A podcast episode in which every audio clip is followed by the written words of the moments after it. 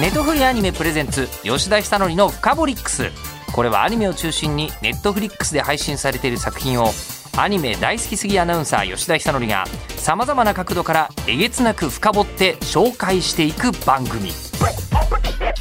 吉田久典深掘り吉田久典の深掘り深掘りックス。深掘りックス。ネトフリアニメプレゼンツ吉田久典の深掘りックス。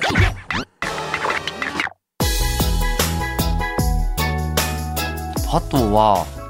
例えば潜水艦とかって、はい。潜水艦も出てくるんですけど、潜水艦が出てくるとなったらそんねチャーター船はチャーターできそうな気がするけど、映画の撮影のために潜水艦は多分チャーターできそうですね。だから実写だとしたら、まあ、潜水艦のその外観というか、えっと海中の絵はい。は、えっと今は CG ですよね、実写の映画でも必ず、はい。昔はミニチュア作ってやってたかもしれないですけど、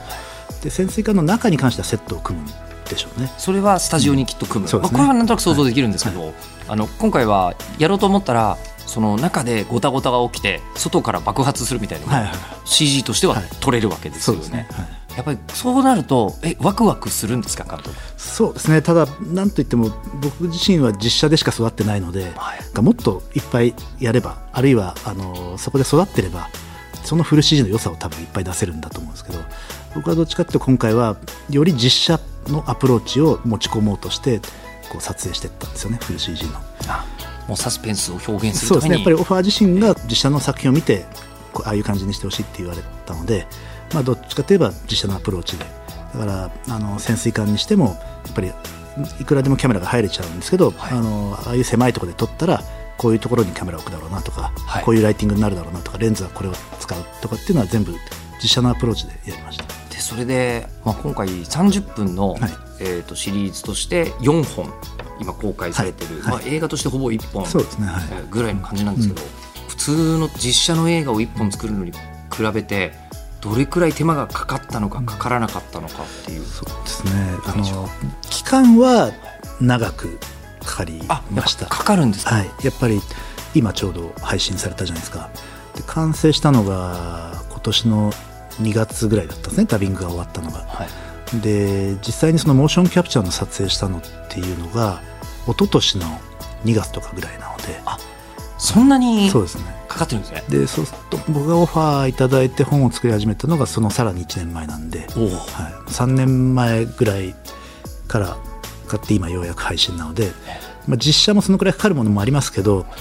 実写だとやっぱり撮影から1年以内に公開できたりするので、そう考えるとやっぱりフル CG の作業量っていうかあのそこはすごい長いスパンですよね。これねもしなんか舞台挨拶とかあってメインキャストに子供がいたらちょっと大人になっちゃったりして 時間かかってますよね。まあでもこれフル CG だからねその、はい。あの逆に年を取らないっていうのもあるんですけど。そうですよね。だから今回は、うん。ええ。でも面白いのはバイオハザードってあのそれこそアニメって年を取らないじゃないですかはい。なんですけどバイオハザードのこう世界観ってあれなんですよね。ちゃんとその年代で微妙に年齢がちゃんと決まっちゃってるのでだから今回は2006年のレオンでしたけどやっぱりもう少し後のレオンっていうのはちゃんとそれなりに年を重ねたりしているので、その辺が面白いなと思いましたね、こうゆくゆくは50代のレオンとか見れるのかなとか思うと、うん。でもバイオハザードはでもフル CG に向いてると思いますけどね、うん。あすごく。そね、はい。それはすごく、ん。なんでしょう。もともとがまだまだ16ビットだったはいはいはい。ゲーム機でこんな細かい表現できるのって、そうですね多分みんな驚いたところ実写寄りのゲームだったって、ね、あの僕もちょっとゲーム全然やらないんであのもちろんバイオハザードがそあの出た時は周りのみんながやってすげえすげえとか言ってたんで、あの知ってはいましたけど、でも今なんか聞くとやっぱり当時はすごく実写寄りなゲームだったっていう話を聞きますね。やっぱり今回僕が見て思ったのが、こういう作品って確かにもう古来からずっとあるじゃないですか、ミリタリーものというか、アクション激しくて、飛行機は飛ぶ爆発はする、戦車がボンボンぶっ放すみたいな作品って、CG だと戦車2台だとちょっと迫力ないから3台にしようかが多分できると思うそうですよね、でそれはもうなんかフル CG の独壇場になっちゃうんじゃないのかなみたいな。うん感じすらしたんですけど、あのまあね実写のはい。映画でも当然もう CG ってそうですよね。どんどんえ入ってきていますし、あのそれこそそういうシーンって多分 CG を使わないで撮影してる実写ないと思うので、あもう今やね、うん。そうですよね、はい。本当になんかリアルさが違うんですよね、うん。あの銃撃のシーンがあるんですよ、うん。ペナムスタンのやつとか、あの辺とかはもうこれ本物より本物じゃないっていう感じがするし。で銃弾の数じゃああと100発撃ちましょうって言っても、そこに実写だと多分100発分の予算がかかっちゃうんだと思うんですけど、はいはいそこかかんないですもんね。そうですね。あの実写だと本当に、まあ、日本映画だと一発撃つとスタッフのお弁当代より高いんですよ。映画の中で。バババババッと言ったらもうそれで。はい。お弁当何本作るということはもうなんかあの先発だーってやったら、えー、あ今日あの1000人が1000人が お昼ご飯抜かなきゃいけないみたいになっちゃう。ぐらいな。あのものが CG だったらみんながお弁当を食べながらそれができるわけですよね。そこはじゃあそこ突き詰めたものを作ってみたいと思われませんか？うん、あのどっちかっていうと今回あのやるときに潜水艦のシーンで長い芝居ジェイソンとレオンが語り合うシーンがあるんだんですけど、はい。そこをすごくこうプロデューサーが気にされてて、あのいや監督これ実写だったら持つんですけど言ってもアニメですからつってあの芝居はあんまりきついんですよフル CG はって言われたんですよね。であそうなのかなと思いながらまあでもちょっと重要なシーンなんでどうしてもこうしっかりとこう見せたいなと思ったんですよね。で僕もちょっと不安だったんで一応そのシーンでこう飽きられないようにその前にもともとなかったんですけどあの本作ってる時にはちょっとこうネズミの見た目的なカットをちょっと一発入れといて、まあ、ちょっとお客さんに人参ぶら下げておこうかなと思って。はいはいはいはい。でそれでこうあの作ってったんですけど最終的にクオリティが上がってきて表情がちゃんとついてきたら全然あの普通の芝居と同じように見れるなと思ったんできっとこうこうなんでしょう実写の方にやっぱりこう CG っていうのは実写でなかなか時間と予算をかければできるものがどんどん CG の方が今安くなってきて入ってきてるじゃないですか、はい。だからそれこそさっきおっしゃった戦車がいっぱいとかっていうのはもうもはや今実写でなかなかアナログでやるのなんてクリストファー・ノーランぐらいしかいないと思うんですけど。やる人もいるいなきゃいなかないけどあのそういう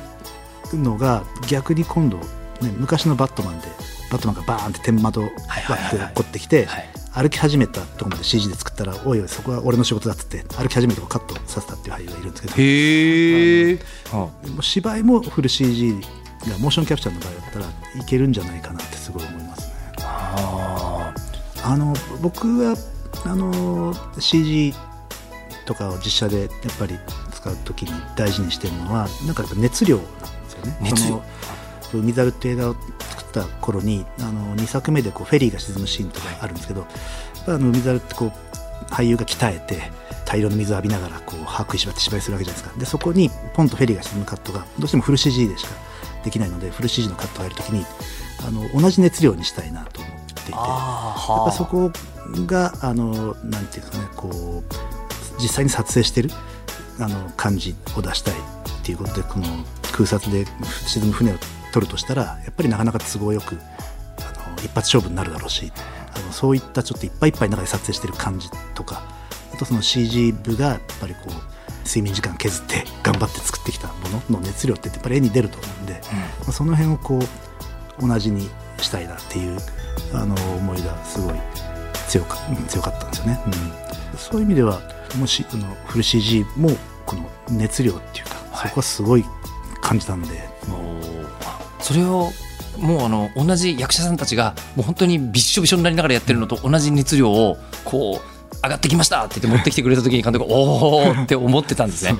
今回使える、はあ、でもまあ別にびしょびしょになるわけじゃないだろうけどこの細部までこんな細かいの上げてくるということは、何番徹夜したの君みたいに思ってらっしゃった。そうですね今回見事なクオリティで、まあ、今全世界配信されてていろんな国でねランキング1位とか取っちゃってるんですよねまた。バイオハザード桜井さんがすあの桜井さんプロデューサーがい。らっしゃるんですけど、プロデューサーがすっごい嬉しそうにあのフェイスブックに書き込んでたんですけど。はいで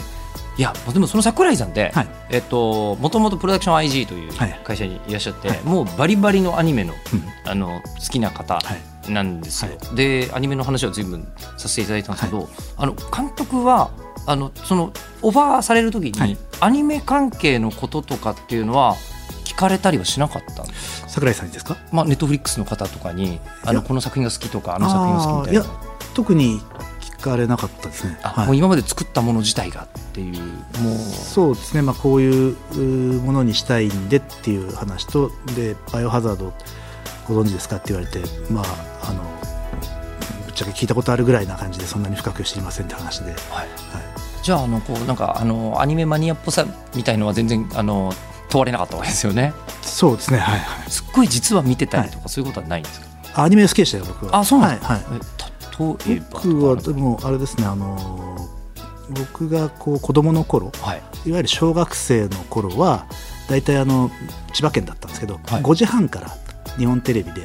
大体再放送する。んですよね。ああはい。でそこで「ルパン三世」とか、はいまあ初代のルパン三世だったりとか、はい。うんまあ、宇宙戦艦ヤマトだったりとかああいうのがあの再放送でこう見てた世代なんで、まあまあ、あの古くは「巨人の星」とかはい「侍ジャイアント」とかやってたんですけど、うん。あのそこを見ててちょうどだから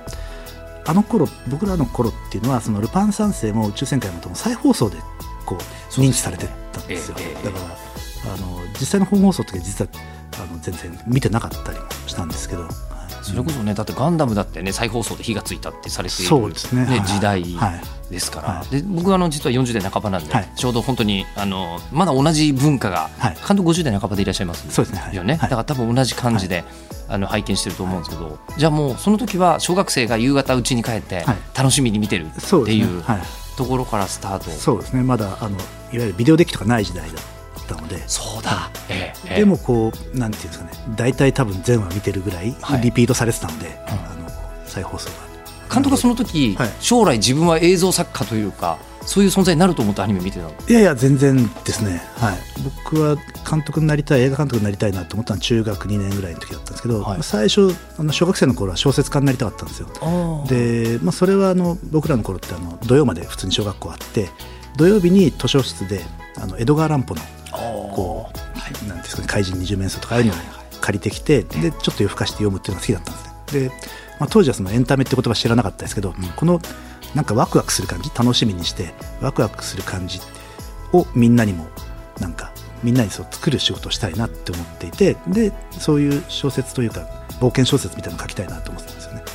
でまあ、その友達とかにこう書いて見せたりもしたんですけど中学の時に「あの第三の男」っていう映画をリバイバルではい。見てこうあそういえばこの有楽町でしたね。有楽町のなんか地下の映画館でした小さい。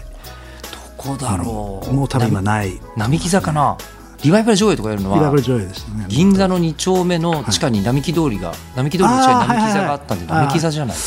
いやあそこじゃなかったじゃなかったですか？うんあそこじゃなかったです、ええ。うん。などこだろうな。この辺って、ね、映画館の英語説明激しいんではいちょっとわかんないですけど、そう。ですねうんえそうでそこで第三のとこ見た時に、はい。あのまあ、ストーリーとはい。音楽とやっぱ芝居とはい。ライティングとカメラワークと、もう全てがあるんであこれもう映画だって。中学生の時にライティングとか考えながら見てたんですか？あの第三のとこはやっぱそれをすごくへえ。まあ、当時はそのちょうどスピルバーグが全盛の頃で E.T. とはい公開されたりとか、はまあ、その前に「ジョーズ」とかね、はいはいなんとなく映画監督っていうワードがスピルバーグで初めてこう認知されてきたっていうか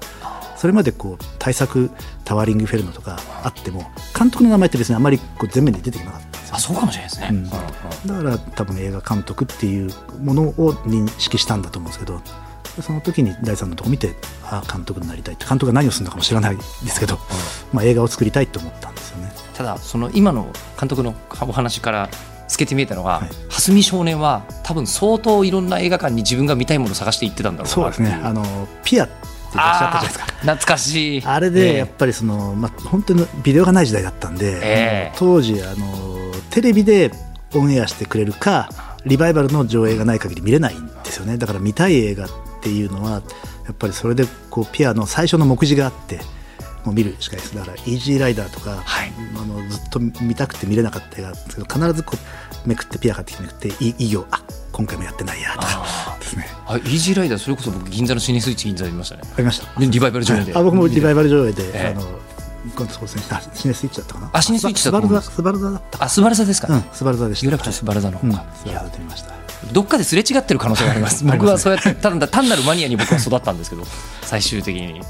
でもそう考えてみると、はい。ネットフリックスって夢のサービスじゃないですか。そうですね。ね。いやでも今後なんかねあのバイオハザードのあれであれねインフィニットダークネスでああだったんだよって多分言われた時に今やネットフリックスで見てもらえば今後はずっと見られるという。ね。はい。うん。ことなんでいやということであのもうそろそろ、えーお時間ということなんですけど監督せっかくラジオ出ていただいてるんで、リスナーに直接もしおっしゃりたいことがあったらぜひ一言。そうですね。あの、まあ、本当に「バイオハザード」やってみてすごいあの小林さんはじめとしたカプコンの皆さんがファンを大切にしているコンテンツだなっていうのを本当にこう肌で感じたので、まあ、そういう意味ではあのバイオバイオをすごい愛してるあの人が見ても楽しめると思いますし、まあ、これを機会に全然名前だけ知ってて触れたことがないっていう人が見てもらっても楽しめると思うしその中でまたゲームだったり過去作のあのフル CG アニメだったりとかっていうのをこう見ても地続きで全部こうちゃんと筋が通っているので、まあ、そういう意味ではずっと楽しめるコンテンツなんだなと思います。はい。ということで、えー、この作品から始まっても全然 OK でしょう。正子さん、はい、作家さん横にいるんですけど、はい、正子さん絶対バイオハザードやらないですもんねゲームとしてはね。でも作品として見て面白かったんでしょ？わかる。すっごいわかる、えー、ということで今回ですねバイオハザードインフィニットダークネス監督されました蓮見栄一郎さんお越しいただきました。どうもありがとうございました。ネトフリアニメプレゼンツ吉田久典のフカボリックス